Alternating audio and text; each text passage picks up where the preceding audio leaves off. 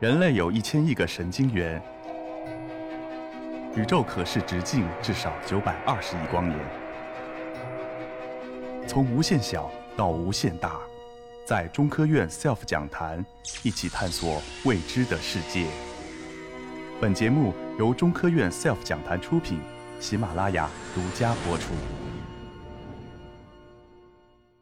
各位下午好，刚才大家讲的呢，都是天文、地理各方面做学问的一些演讲。我想跟大家交流一下咱们日常生活中最常见的一些东西——塑料。塑料实际上是我们生活中每个角落、地球上每个角落都可以见着的这么一个材料，但是。虽然说塑料那么多，但是在材料里边，塑料一直是个小弟弟，它历史并不长。如果从1862年奥地利科学家帕克斯开始做的这个消化棉高尔夫球开始算的话，现在也只不过一百多年。而真正人工合成的塑料，实际上是一九零七年凯越做的一个。分权树脂也叫电木，我估计上了年纪的人可能对电器、对黑的这个电木可能还是很有感情。不过现在电器发达了，这个这种电木借的不是特别的多。从此以后，塑料进入了一个高速发展的快车道。一九五三年、一九六三年、一九七四年。每隔基本上十年，塑料科学的相关科学家分别拿到了诺贝尔奖。在这些科学大家的努力下，在他们的奉献下，塑料这种材料的潜力得到了劲大的挖掘，它的优点全该体现出来了，而且它的价格也全降下来了。从塑料从一个实验室里的高冷物品。高冷科学走下了企业家万户，走下了我们每个人生活的每个角落。那咱们先看看，既然塑料塑料那么好，看看塑料到底有什么好处？塑料塑料，第一个可塑，就是它很容易做成各种各样的东西，方的、圆的、扁的、异形的、薄膜丝都可以做，这是第一个。第二个，塑料可以很软，塑料袋一蹬就断，没问题。塑料可以做的比金属、比不锈钢、比钢材还硬，上天入地都能用。塑料可以做成白的，可以透明的，也可以做成黑的、红的、绿的，色彩艳丽，品种多。第三个，塑料可以装酸，可以装碱，不怕酸，不怕碱，不怕太阳晒，不怕雨淋，放着十年不坏，放着一百年也不坏，性能非常的稳定，耐腐蚀、耐环境，多好的东西啊！最好的。还是这东西那么好的东西，还价格很便宜，比铁便宜，甚至比木材便宜，而且质量还轻，非常容易容易拿，而且塑料本身是没毒的一个东西，完全可以装个是饼干也行，装个面包也行，当然你装大米也行，装别的东西也行，所以。由于塑料的各方面的好处，就导致了塑料进入了千家万户，塑料进入了国民经济、国家建设，也甚至包括上天入地、人们生活的方方面面、角角落落。现在这个时节时时代啊，实话说，如果真的你离开塑料的话，可能你马上明天就会过上引毛如雪、刀耕火种的绿色原始生活。我们不敢把这个照片照得太清楚，因为塑料品种太多了，只好给大家一个虚的印象，留给大家广阔的想象。你们自己想吧，到底身上用了多少塑料？到底家里用了多少塑料？到底屋里有多少塑料？但是我还想给大家提供几个比比较清晰的，因为什么？因为你们可能没想到，学校的塑料跑道大哥可能比较理解，身上的衣服塑料做的，有人还是明白。时尚女孩的蕾丝，时尚女孩的化妆品，甚至时尚女孩的假发也是塑料做的，可能很多人就没想到了。从这个角度来说，大家可以理解了，塑料确实已经进入了人们生活的方方面面、世界的角角落落。但是，很遗憾，在最近这几十年这段时间。总是会听到大家对塑料的一个不太好的说法。有人说禁塑，有人说哎呀对塑料说 no，有人说不用塑料。给大家说一个很真实的故事。二零一二年，我去参加台州塑料国际博览会，然后在这会议期间，我去拜访塑料王国黄岩市政府，那时候叫区政府。我去区政府拜访的时候啊，就在区政府门口看到了一个大的标幅，写着“绿色生活从远离塑料开始”。哎呀，大家可以想象一下，作为一个搞塑料的啊，作为一个吃塑料饭的，作为靠塑料生存的这么一个研究人员，看到这个标语是什么样的一个感觉啊？实际上，塑料的问题不是现在才知道。一九零二年，塑料袋之父舒斯尼在发明塑料袋后，很快的就被社会的资本追捧。很快的就开始进入了社会，很快的就开始进入了生活，而看到这个很快，实际上舒适尼就意识到塑料袋可能会出一个问题。果不其然，在二零零五年的时候，英国外报把塑料袋的发明评为了人类最糟糕的发明。当然，在此之前，塑料袋的发明者舒斯尼先生。因为他发明的塑料袋，他认为对环境的影响，自杀了，成为塑料产业、塑塑料行业、塑料科学的第一个科学的寻道者。那塑料袋有多少？就我们中国每年四百万吨，四百万吨什么概念没有吧？每天三十亿个，三十亿个又有多少？三十亿个塑料袋连起来。咱们可以从地球绕通到月亮三次，而且我还少说了一点儿，还留了个打个结的长长度，所以每天，所以这个确实这个量是非常非常的巨大的，大量的塑料应用。确确实实进入了人们的生活，确实进入了地球的角角落落。而且，塑料最大的好处，刚才说了，就是稳定，就是科学。然后放弃了之后，废弃了之后，扔到环境里，它也很稳定啊。它也一百年不烂。刚才主持人介绍，甚至四百年不腐烂，只能在地球各个角落堆积着，就大大的影响了咱们的环境。影响环境还不是最大的问题，影响了土壤，影响了生态，甚至影响了人类的可持续发展。每年啊，咱们中国大概会产生四千万吨左右的塑料废弃物。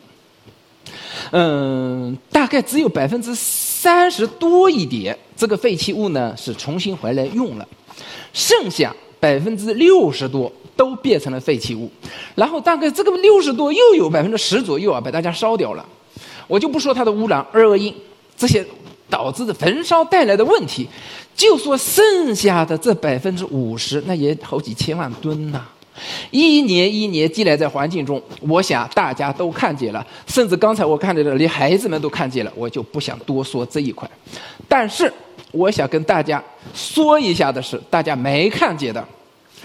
除了在土壤里，除了在环境中，除了在你家的角落里，很大一块塑料流向了海里。实际上后边这个数比较准确，这是科学上的一个杂志。嗯，第一个数它是不太准确的，大概每年有八百到一千万吨的塑料从流下了海洋。大家想想，一年一年积累到底有多少？大概可以说一个数吧。就是大概咱们的海洋已经承载了数以亿吨的废旧塑料，这个塑料废弃物在里边了。嗯，不说整个海洋，先从一条河开始讲。我把这个条河标了一下，标深了一下。这条河只有二百七十二公里，是印尼爪哇岛的一条河，叫做滋润河。这条河周边。大概住着三千万的印尼人民，他们每天大概把两千万吨的废弃塑料从这条扔到这条河里，然后从这条河里流下了南海。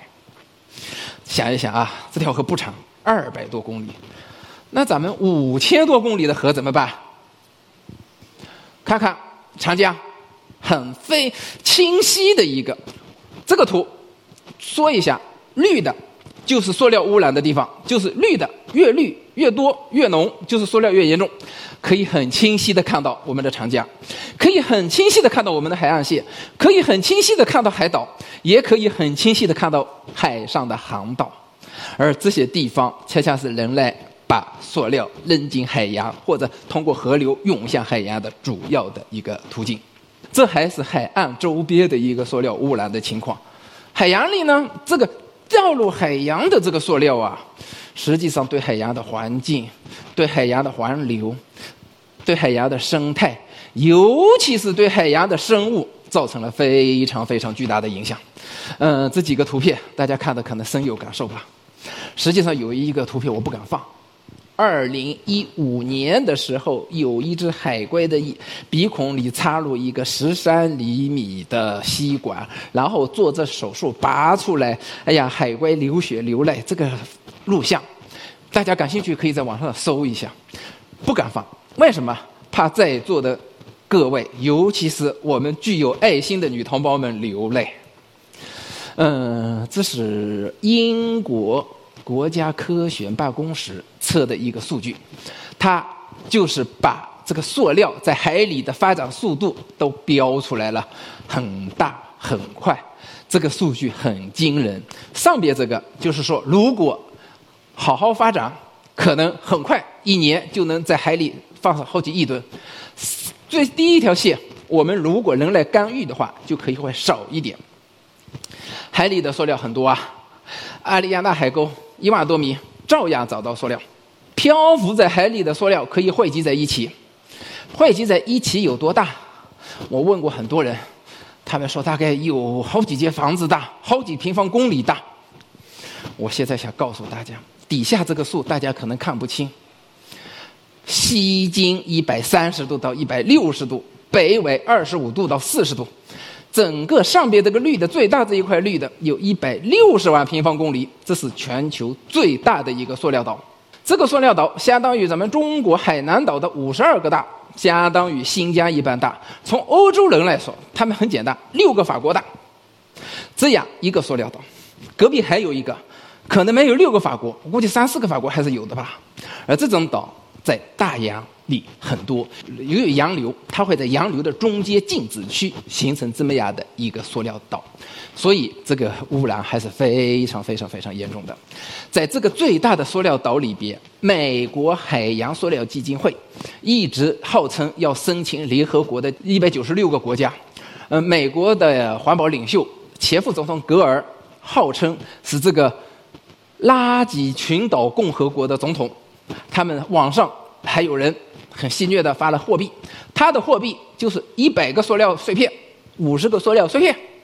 实际上也告诉大家，我也注册了这个塑料国的国民。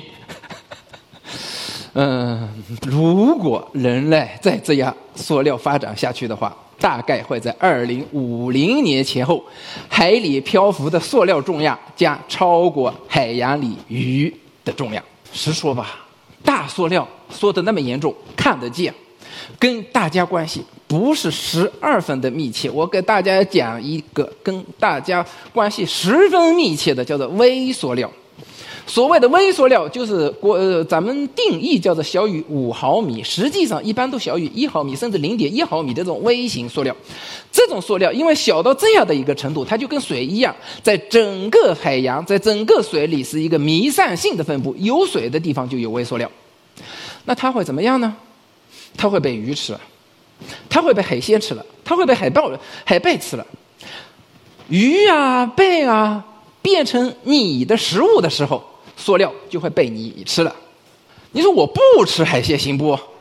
行，你不吃盐行不？你总不行吧？这个图是盐，这个柱子的高度就是当地盐里边含塑料、微塑料的多少。我给一个准确的数。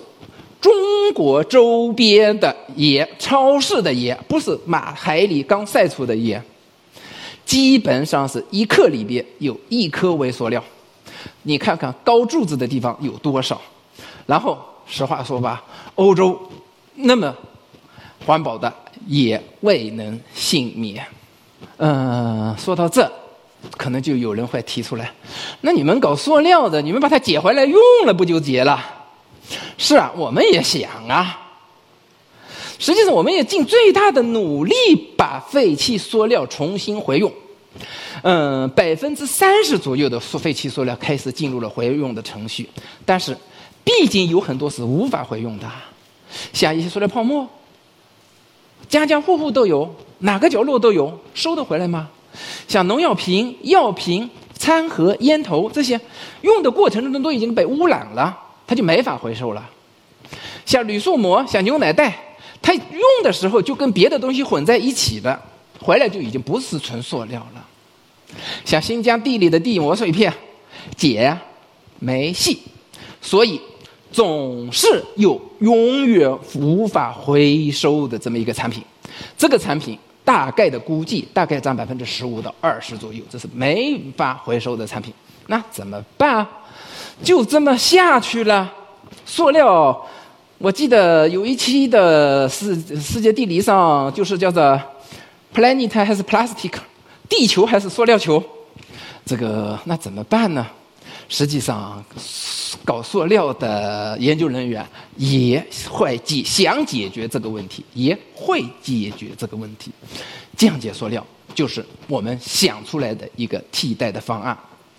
早在上世纪六十年代的时候，美国科学家就已经比较关注白色污染的问题，所以他们就想用淀粉，因为大家都知道，米饭放一段时间之后就烂了，马上就降解掉了。如果用淀粉做成塑料的话，那就马肯定会被自然烂掉，肯定会被环境消纳掉。所以呢，就做了淀粉塑料。但是后来发现，淀粉塑料在应用方面确实有比较大的缺陷，走不通。哎，科学家有办法。那就把淀粉和咱们平常用的塑料混在一起，哎，做成既有塑料的好处，又有淀粉的降解。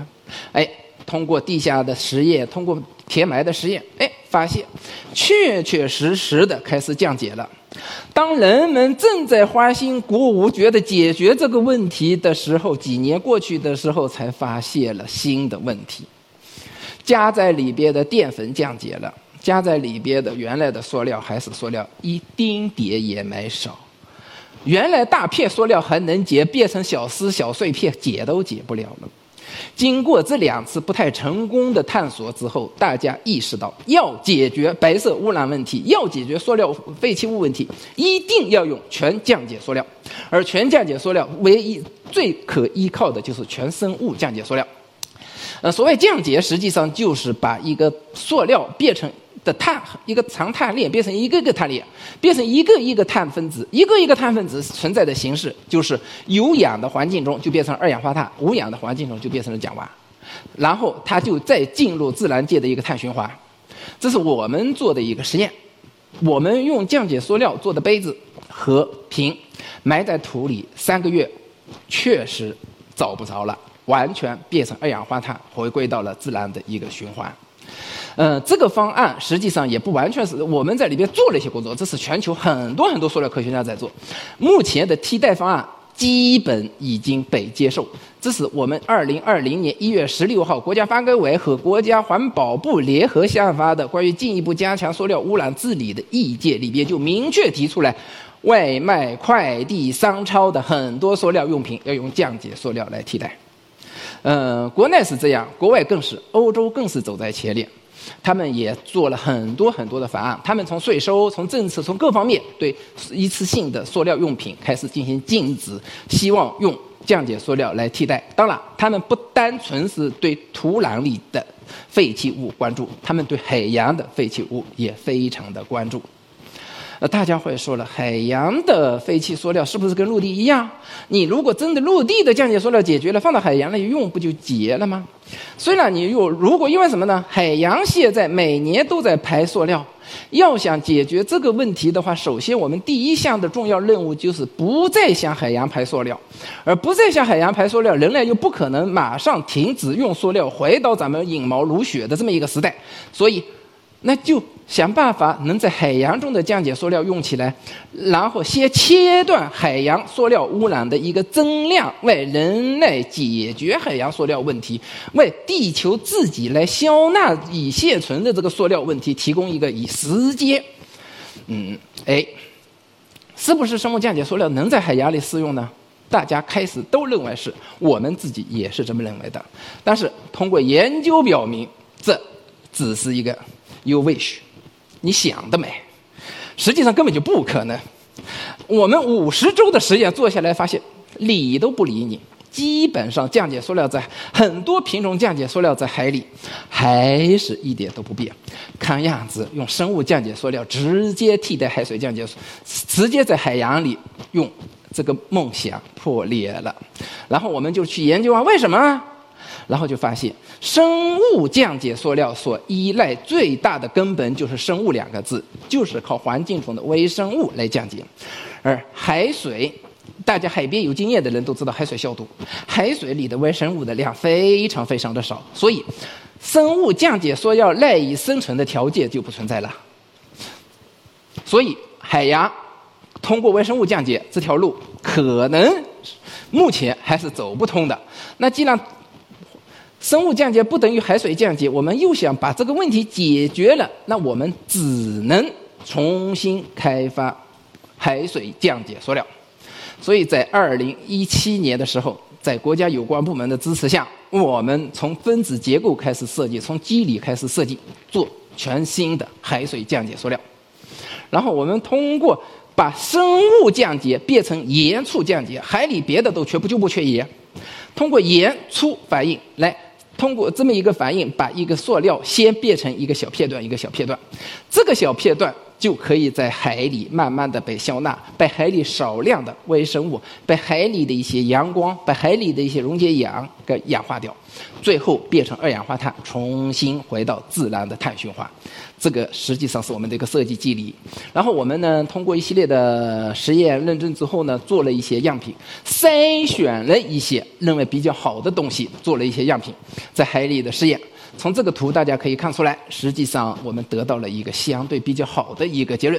我们泡在水海里，泡在水里，确确实实慢慢慢慢的它就降少小了少了降解了，降解了不一定，你得说明白到底是不是降解了。是不是被水冲掉一部分了，变成微塑料了？哎，这个问题很多人提出这个问题来，所以我们就专门针对这个做了很多的一些工作，把塑料放到一个唯一碳源的海水里，把所有进去的空气的二氧化碳全部消纳掉，然后没有二氧化碳的水进去之后，到最后我们测有没有二氧化碳生成，最后证明了有二氧化碳生成。这个唯一碳源只能是塑料里边来的，这是一个。第二个，我们用标记的碳进行了做实验，最后找到了标记的二氧化碳，也证明了这个二氧化碳。这是我们做的一些海洋里的一些实验。实际上，在南海的时，南海的、渤海的，我们在南海做这个实验的时候，去年一场台风。就把我们的样品给吹跑了，到现在都找不着，是让我们这些研究人员有一些研究人员确确实实伤心了好几个月了，这是他半年多的一个辛苦呢。当然，这个项目还是取得了一个比较好的效果，当然也获得了一个比较好的承认，在去年的军委、科技委和中国科学院的第一届外来技术挑战赛上面拿到了一个优胜奖。那刚才说的是解决了增量问题，存量怎么办？哎。现在很多科学家就在找能吃塑料的微生物，这些也许就能成成为海洋塑料的一个清道夫。这是白的是聚苯乙烯，就是咱们的塑料泡沫；黄里边是菜粉虫，发现有很多塑料就变成了菜粉虫的一个有机体。第二个是乙烯，同样也得到了一个相类似的结论。这个呢，实际上大家从海洋里找到了一些微生物，海洋本身的微生物也能吃掉一些海洋上的一些塑料，所以这个效果还是很好。也许这个路是解决现在海洋塑料污染存量问题的一个可行的方案和办法。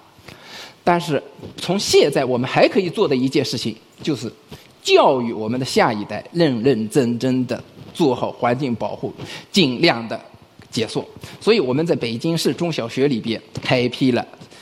降解塑料和我们的环境这么一个课程，从小学、初中到高中，我们带了很多高中生在做环保方面的一些工作，在做降解塑料的一些工作。当然，在市里也取得了一个比较好的效果。